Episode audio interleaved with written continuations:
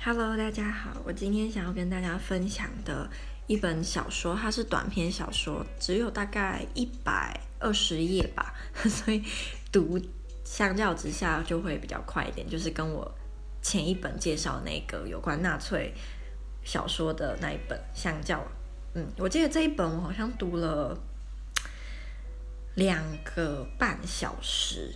差不多，它的文字没有到说很难懂，只是因为我我拿到那个版本，它的字很小，然后都挤在一起，那个行距可能只有一而已，所以你就会看得很累，就常常会需要休息，所以才看比较久。如果你有办法去拿到实体书，然后或者是你你拿到的版本是行距比较大一点，字比较大，我觉得也可以看得更快。那它里面的内容是以 AI 当做主轴，可是它不是那种。很艰涩难懂的科幻小说，我自己觉得。然后它里面也会提到一些战争，然后历史，或者是呃，那个叫什么平行时空吗？就是它是另外一个时空，它的年代是设在一九八零年代，可是是另外一个世界，就是跟现在的是不一样的。那我先跟大家大致说一下。这本小说的内容，那这本小说名字叫做《Machines Like Me》，像我一样的机器。它有没有中文翻译我不知道，我曾经有试着找过，可是我后来想说，它也才一百二十页，然后内容也没有到很难，我就没有认真去看它到底有没有中文翻译这样。然后它的作者一样是 Ian McEwan，前面好像有好几个录音都有在介绍他的小说这样。然后它的题材其实很广，就是他讨论的主题可能可以从。有关家庭伦理，然后又到 AI，然后又到其他有的没的，所以我觉得它呃内容通常都蛮丰富的，然后基本上都会跟英国有关，因为它算是一个蛮喜欢讨论英国政治或者是英国一些事事，比如说脱欧，英国脱欧，他这些他都会关注，然后就会可能因为因应时事去写的一些小说这样。那这本小说《Machines Like Me》的男主角，他算了。男主角到底是 AI 还是应该不是？男主角是一个叫做 Charlie 的人，我要去确认一下，因为我有点忘记那个人类男主角到底是不是叫 Charlie，我去看一下。对，没错，男主角叫 Charlie。我会有这个疑疑虑，是因为他是以 Charlie 的视角来。来描述的，所以大部分我们读到都会是 I I I，所以我根本就很少去注意到他到底叫什么名字，但他叫 Charlie。然后我们的女主角叫做 Miranda，然后再来就是我们的 AI Adam。那 Charlie 跟 Miranda 住在同一个可能是公寓吧，可是 Miranda 住在 Charlie 的楼上。然后他们在故事的一开头不是情侣，是后来就是才变成情侣这样。然后 Charlie 这个人。就是一个很普通的英国男子，他已经三十二岁了，然后 Miranda 是二十二岁，所以他们相差了十岁。然后 Miranda 他还在读大学，这样，然后可是 Charlie 已经就是没有在工，哎，没有在上学，就是很也没有读硕士什么啦。就是我只是想表达这个。那他的工作是炒外汇，可是他并没有炒得很成功，就是有时候赚，有时候没赚，但是基本上都可以让他付得起房租，就是这个程度而已。然后。Adam 这个 AI 机器人呢，是他们那个年代发发明的第一代超拟真 AI，这样。那它很贵哦，它要八万六千英镑。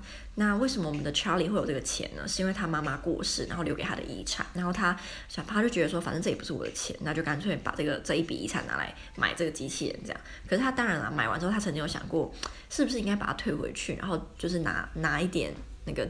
钱回来，因为他可能也用不到这样，但他后来还是没有，还是把它留下来了。然后，嗯，这个故事应该就发展在他买完 Adam 的那一天或那第二天之类，就是前几天啦。他就把 Adam，因为 Adam 他是一个科技公司发明的二十五款吗？好像是二十五款机器人，然后里面有，等我算一下，有十二款 Adam，十三款。Eve 对，所以是二十五款，就是有十二个男的机器人叫 Adam，然后跟十三个女的机器人叫 Eve，就是亚当跟夏娃。那那时候那个 Charlie 去买的时候，那个。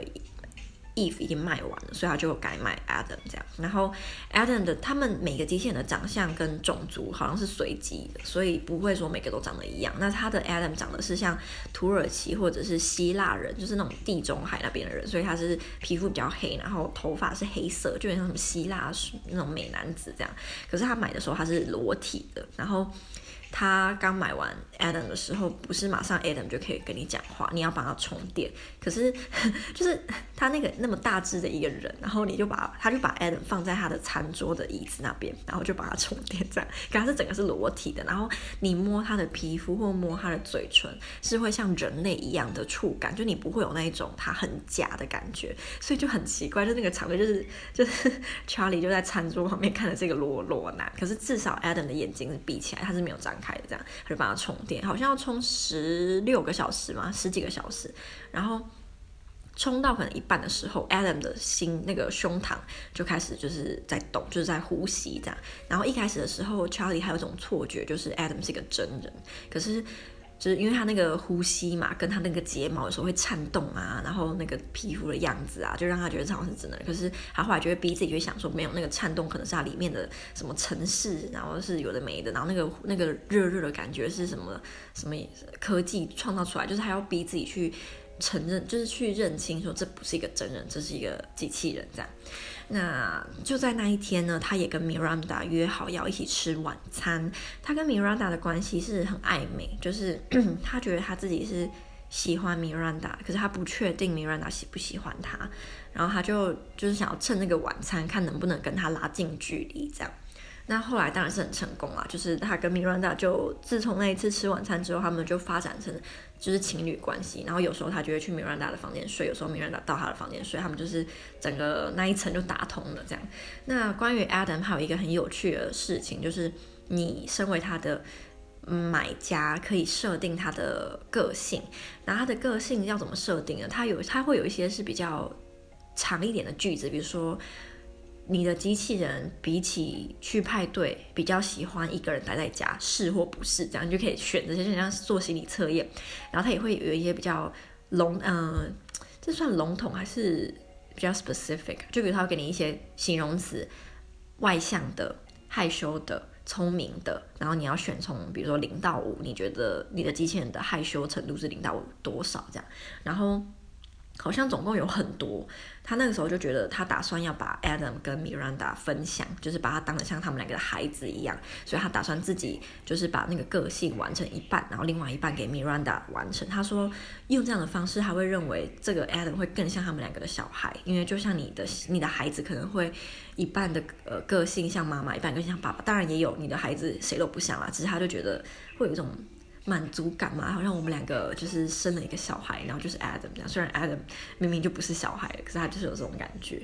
那后来他也发现，其实你做这个问卷是对 Adam 真正的个性没有太大影响。他其实会发展出他自己的个性，因为这个这个科技公司他们主打就是这些机器人是会有自己的个性的，然后他们也会有感觉，他们也会有自己的思考模式。虽然就像一个行走的 Google，但是是一个。会有自己想法的 Google 这样，然后也会有感觉，虽然我不知道这个感觉是怎么来的啦，还是它是被城市设定出它会有特别的，就是对某些事情有什么样的反应，然后这个反应就被认为是感觉，我不知道。那我刚刚提到他在帮 Adam 充电嘛，然后充到满，后来好像某一次就是某个小时之后，Adam 眼睛就张开了，他张开之后那个他就吓一跳这样，可是因为他张开眼睛的时候那个。视觉嘛，就是他的那个目光啦，是蛮死的，就你不会觉得这是一个真人在盯着你看，所以他看久了就觉得也还好，然后他就蛮调皮的，就走进 Adam，然后用他的手就是要去那个把他的眼睛关起来，可是 Adam 就转头，他就马上这样转头，然后他就就是吓死，他就赶快就是倒退好几步这样，然后后来就发现 Adam 又慢慢的把头转回去原本原本的那个方向这样，可是就代表他已经。就是充电到一个程度，他可能可以有他的自主的反应，这样。我想看后来怎么了。后来他们就吃晚餐，然后 Adam 就充好电了。对，充好电之后呢，Adam 就是。就跟他讲话，是 Charlie 先主动跟他讲话，好像跟他说你感觉怎么样，就是 How are you 之类的吧，就之类的。然后 Adam 就说哦，我感觉有点奇怪，因为我没有穿衣服。然后他就说他想要穿衣服。然后而且他那时候醒来讲完他要穿衣服之后呢，他还就是跟他聊了一些有关宗教事。他好像说什么，你觉得宗教说的我们会有来世是你认不认同这样？他就是刚起来就讲这些话，然后 Adam 就很不想要，不是 Charlie 就觉得这些问题也来的太莫名其妙了吧，所以他就跟他说：“好，我会给你衣服，然后你等我一下。”可是他这样讲完之后，他并没有马上起身去拿他的衣服给他穿，他是就坐在餐桌那边跟他大眼瞪小眼，因为他说他想要测试看看，如果今天他就坐在那边都不动，Adam 会不会生气，还是他会不会有什么反应这样？可是后来他就是。觉得在那个房间太诡异了，在那个餐呃厨房，所以他后来还是默默的跑去拿衣服给他穿。然后当他拿衣服给 Adam 的时候，他也在那边观察说 Adam 是怎么穿衣服，因为他想说穿衣服其实是一个蛮细腻的动作，因为我们这种我们一般的人类不会有这种。感觉就是穿衣服很困难，可是当你去想说，比如说你要穿袜子，你拉袜子，然后你要把那个脚抬起来，什么这些动作，其实对于机器人来讲，他们很容易会做的很僵硬，就会很假。所以在那边看，就我发现 Adam 他其实。这些动作做得很自然，基本上是看不出来它是机器人的。所以就在那个代表在一九八零，在这个故事里面的一九八零年代的科技真的是非常的发达。那为什么在这个年代科技会这么发达？他们其实是有个解释的，是说电脑之父 Alan Turing 并没有自杀，因为在我们这个这个宇宙。我们现在活的这个宇宙里面，我们的 Alan Turing 是自杀身亡的，所以他那个故事可能就要讲说，如果今天 Alan 他并没有自杀的话，我们人类的科技可能就可以比现在还要更发达吧。我猜可能是这个意思，这样。然后他醒来，然后穿衣服，后来怎么样？我就跳一点好了，我就跳到后来一点，就是呃，他把 Adam。唤醒之后，其实就又把他关机，关了很长一段时间，因为他不知道怎么去面对他，然后再加上他跟那个 Miranda 的感情又越来越升温嘛，所以他就并没有想要去管 Adam。然后但是到某一天，他可能忘记是怎么样，他就又把它打开了。然后他打把它打开之后，Adam 第一句话还是延续他。就是被关机之前，他好像在又在讨论什么很深入的哲学问题，然后他就是延续他讲的话，这样就会觉得蛮好笑的。因为我们正常人其实，如果今天我现在跟你讨论这个，你六天后同一个时间问我说，我记不记得我六天前在这个时间讲什么？其实我早就忘了。可是因为他是机器人嘛，所以他就他就会记得。然后像那个呃，Charlie 如果问 Adam 有关煮饭的问题，那个 Adam 也可以。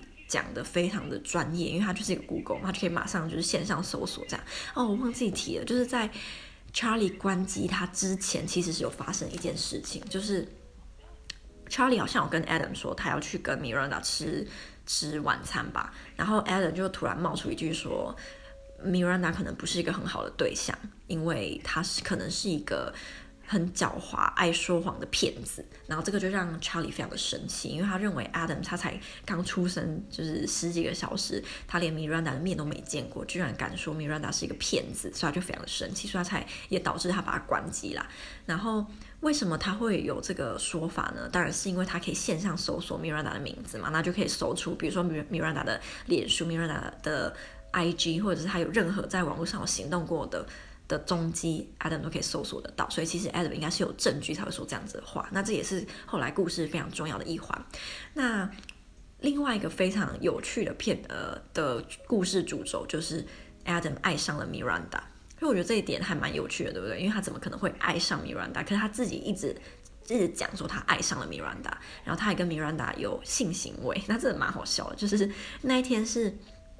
米瑞达跟查理吵架吧，然后米瑞达就想说：“我想要让 Adam 在我的房间充电。”然后 Adam 就，然后查理就说：“随便你这样。”然后这边充，结果因为他们住在楼上楼下，所以查理就听到。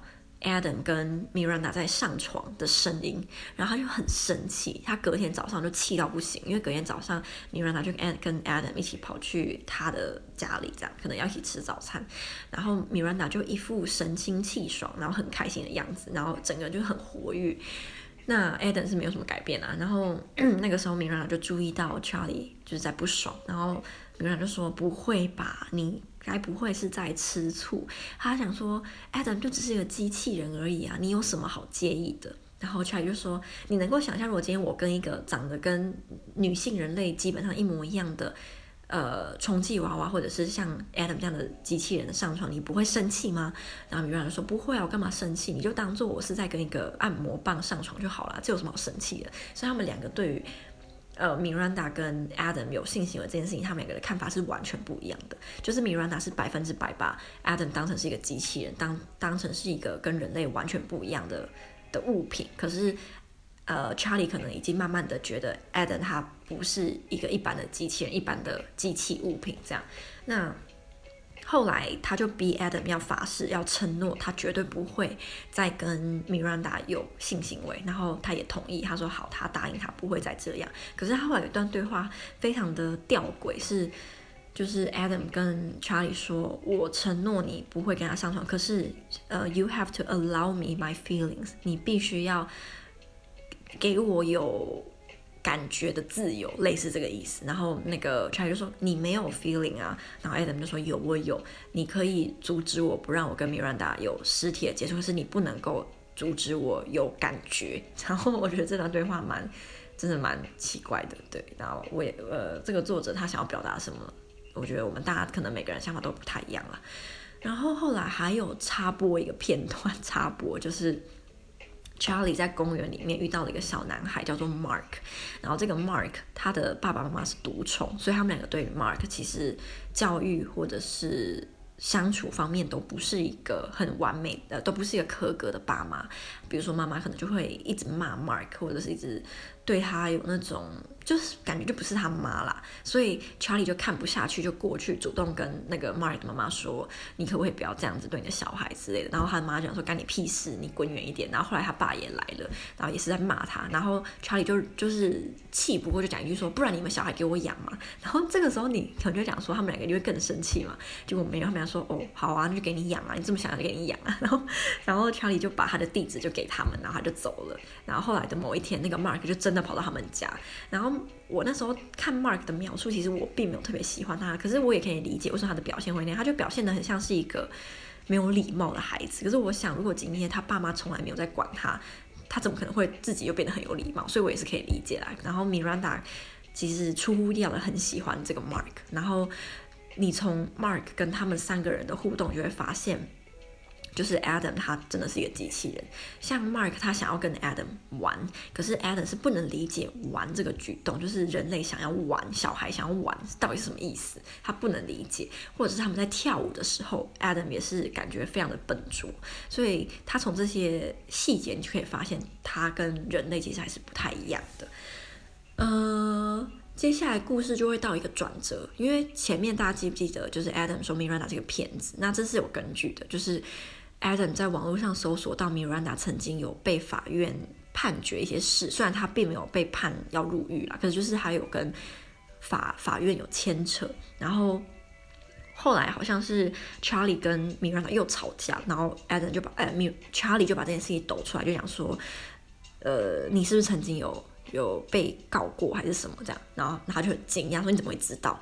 因为当 Charlie 跟 Miranda 在一起的时候，Miranda 一直都是那种。关闭心房，他不太会跟 Charlie 分享他的心情或者是他人生的事情，所以这也其实让 Charlie 觉得他跟 Miranda 之间是有一道很厚的墙。那当他讲出这句话的时候，就有点像是跨越了那条线。然后 Miranda 一开始也不愿意分享，可是后来他还是讲了。就这件事情说复杂没有那么复杂，可是说简单也没有那么简单。这就回到他还是个小孩的时候。然后他他们的班上转学来了一个亚亚裔的女生，可能是巴基斯坦、印度，就南亚那边的女生这样。然后因为他米兰达的小镇呢是基本上没有白人以外的人种，所以当这个南亚的女生转到他们班的时候，她顿时就成为大家的焦点。然后因为他们就有这个错觉，就是也错觉嘛，观察。就是亚洲人的皮肤都比较细腻，然后头发都比较柔软，然后比较顺，所以他们就觉得这个女生很漂亮，就想她很漂亮。然后 Miranda 就跟这个女生当了朋友，后来他们两个也变成最好的朋友这样。然后某一天呢，这个女生就是她的好朋友，南亚的好朋友就被班上的男生强暴了。这个他们可能已经到高中了吧，然后就被强暴了。然后当他被强暴之后，他。其实不愿意报警，他也不愿意让他的家人知道这件事情，因为他认为如果今天他的家人知道了，他们会很羞耻，然后可能就会影响到他自己妹妹的人生，然后也会影响他爸妈的声誉，所以他其实不打不打算跟警方或跟父母说这件事情。然后那时候其实 Miranda 是想要说服他的好朋友说，你一定要去报警，而且我相信你父母那么爱你，他们绝对不会因为这样就觉得羞愧或者是骂你，就是你不要担心。但他的好朋友还是不愿意，所以后来 Miranda 也没办法，他也是没有去报警。这样，那过了一阵子之后，他的好朋友就自杀了，然后 Miranda 就非常非常的愧疚。然后当他去参加他的，就是呃去他家的时候呢，他妈妈，他好朋友妈妈就问他说：“你有没有一些事情没有跟我讲？你？”想不想要跟我说发生了什么事？然后因为他妈妈其实对米兰达非常好，因为米兰达自己的父母就是感情没有很好，然后对他也他们家庭没有那么温馨啦。可是他好朋友的家庭是相反，就是他的好朋友家庭是有很多人，然后大家感情都非常好，所以他常常就是跑去他们家，然后他的他好朋友爸爸妈妈也把他当成是另外一个女儿这样，所以他其实非常愧疚。可是他当下。还是没有勇气把事实说出来，因为他怕他，的好朋友的父母会怪他，所以他就没有讲。那又再过了可能一阵子之后，他就有一个复仇计划，可能是他上大学之后吧，他就有个复仇计划，就是他要跟当初强暴他好朋友的男生，呃，就是见面，然后让他喜欢上他，然后他们就会上床，然后就会去举报说这个男生强暴他，这样就是把他自己带入他好朋友的那个角色。那他当然这件事情就依他的。呃，计划进行，然后他也成功的把这个男生告上法院，然后这个男生就被关了，关了好像七年吧，然后还是三年忘了，那就是这件事情。然后那时候查理就很认真的问米兰达说：“所以那个男生到底有没有强暴你？”他就说没有。然后这件事情就是查理跟 Adam 的反应也完全不一样，因为后来。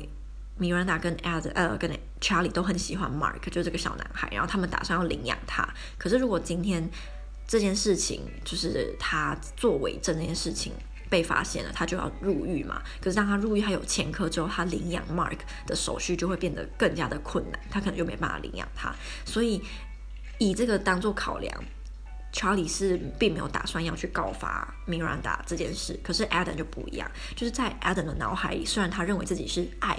米兰达，可是因为米兰达这件事情是错的，但他脑海里只有是非，没有灰色地带，所以他是觉得米兰达一定要去自首。可是米兰达不要，他就说你你不能理解吗？如果这样去自首了，Mark 我就不能领养他了，他就必须要回到他的独宠父母手里。你觉得这样对他会比较好吗？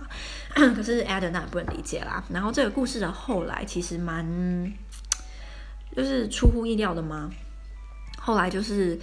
Adam 还是默默的去报警了，然后这让他们两个很生气，就是让 Charlie 还有 Miranda 非常的生气。然后重点是，Adam 在跟他们一起住的这段时间，他也去炒外汇，然后就赚了非常多的钱。然后他好像这笔钱他想要捐出去吧，好像就是没有要使用，可是。查呃，Charlie 跟 Miranda 就认为这笔钱他们他可以不用捐出去，他们可以好好的利用这笔钱，可能可以给 Mark 更好的生活或是怎么样。但是 Adam 他认为他还是要捐出去，所以就又跟他们有另外一个冲突这样。然后这个故事的结尾就是 Charlie 用一个大铁锤呢把 Adam 锤爆了，就是把他杀死了。可是 Adam 在死前他还是有一段话，他好像是说：“我希望你们不要把我送回科技公司，你们。”就是跟他们讲说，我逃跑了就好。然后如果我可以的话，我希望你们把我送到 Alan，就是那个电脑之父的手里，因为我很喜欢他，我很崇拜他这样。然后后来那个 Miranda 因为被那个 Adam 举报了，所以他就真的去坐牢。然后可是他出狱之后，他还是有在争取 Mark 的那个那个叫什么，也不是抚养权，那个叫什么，就是要去 adopt 他，我忘记中文是什么。然后。结尾的时候呢，Charlie 就把 Alan 的残骸就是带去那个 Alan Turing 的家，然后 Alan Turing 对于 Charlie 把 Adam 锤爆这件事情其实非常的生气，他就说了一句话，就说：“我希望在未来的某一天，像你这样子的人能够就是被司法惩罚，你杀了机器人，应该要被当作杀了真人一样被处罚。”这样，他就非常非常非常的。愤怒，然后这让 Charlie 觉得一方面羞愧，一方面不太能理解啦。那总之，故事结尾就是就是 Charlie 回家，然后去找 Miranda，然后我们可能就要成功领养 Mark 这样。然后这个故事最后一个我想要跟大家提的细节就是 Adam 他有自己的兴趣，除了炒外汇之外，他另外兴趣是他喜欢写俳句，就是用日本俳句的那个方式去写诗。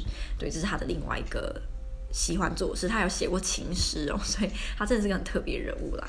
然后，嗯，我们那时候我们老师就问了我们几个问题，我们老师问我们说，我们认为未来如果真的有像 Adam 这样的 AI 机器人，我们该不该该给他们公民权，就是给他们行使公民的权利，让他们可以投票，让他们可以去做公民可以做事。他就问我们，然后因为我觉得对我来讲这个问题很难回答，是我完全没有办法想象。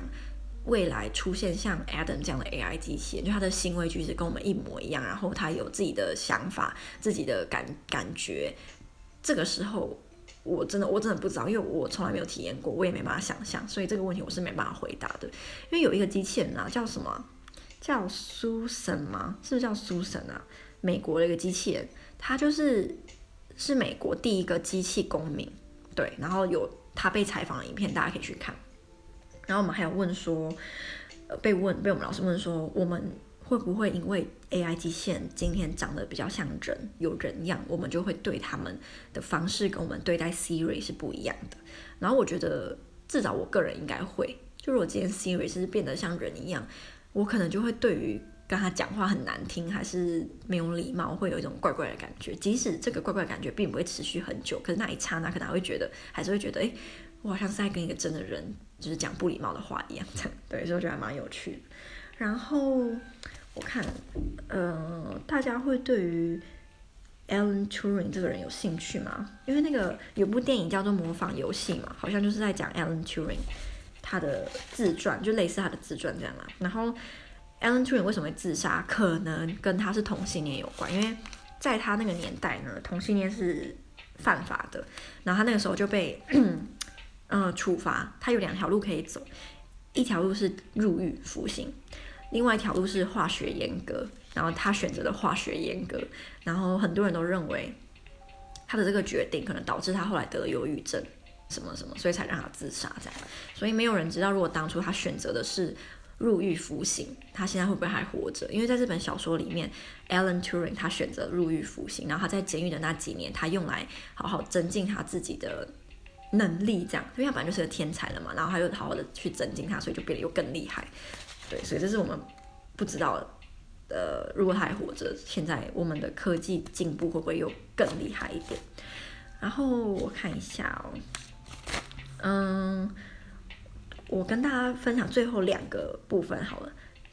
第一个是对于 Adam 到底有没有情感这件事。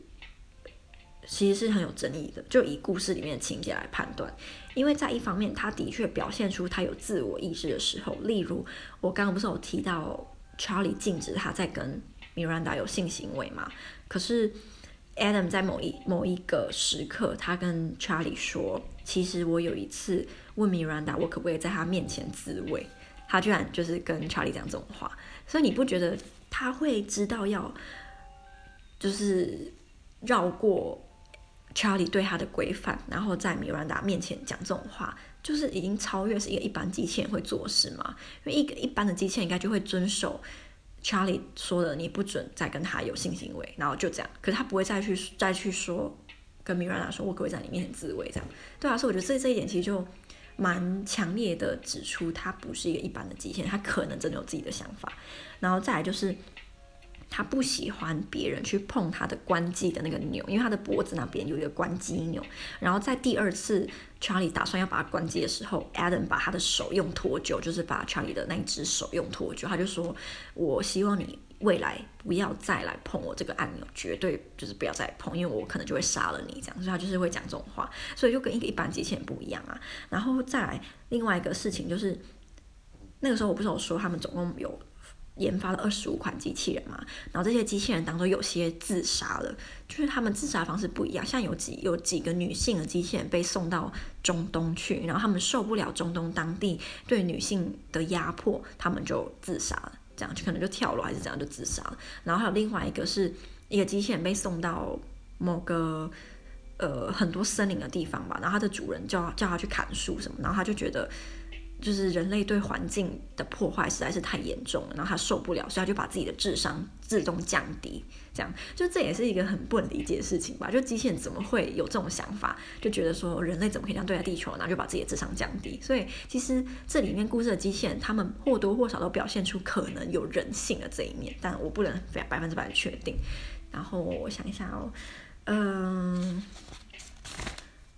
那大概就是这样了。最后一个我想要跟大家分享是一首诗，这首诗是一个很有名的作家叫做 Kipling，他写的，一九一一年的写这首诗叫做《The Secret of the Machines》，机器的秘密。然后它里面有一段，我觉得非常非常有趣，我念给大家听。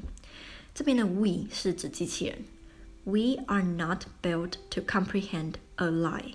We can neither love nor pity nor forgive. We are nothing more than children of your brain。我非常强烈推荐对 AI 或对机器人有兴趣的人去读这首诗，因为里面的想法字里行间想表达的意思，我觉得真的太有趣了。他这边写说，因为这这本小说里面也有用到这一句，就是 We are not built to comprehend a lie。我们并不是被建造来理解谎言的，就是我们有这样的概念，就是机器人是不能理解说谎这件事情。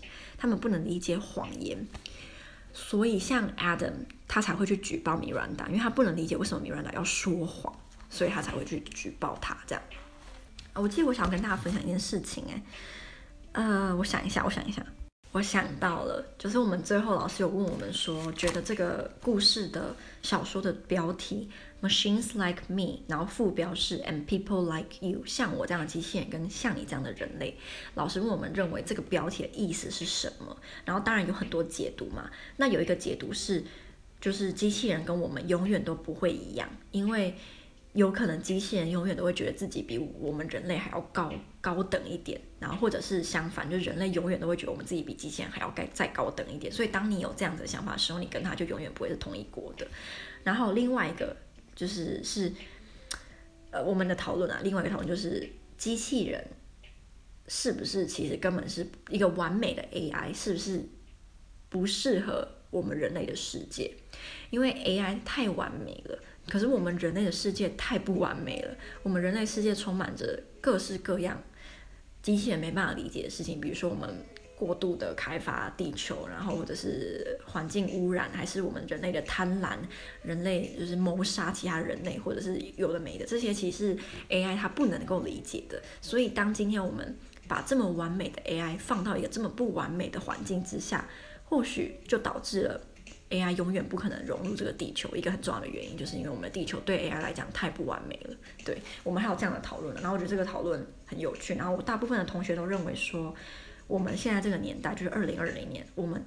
还没还没有准备好要迎接像 Adam 或者是像跟他差不多等级的机器人介入我们的人类世界，就我还我们还没有准备好。那我还蛮好奇大家怎么想的。然后我觉得这个小说真的很有趣，有兴趣的话真的可以去读看看。那就分享到这里啦，拜拜。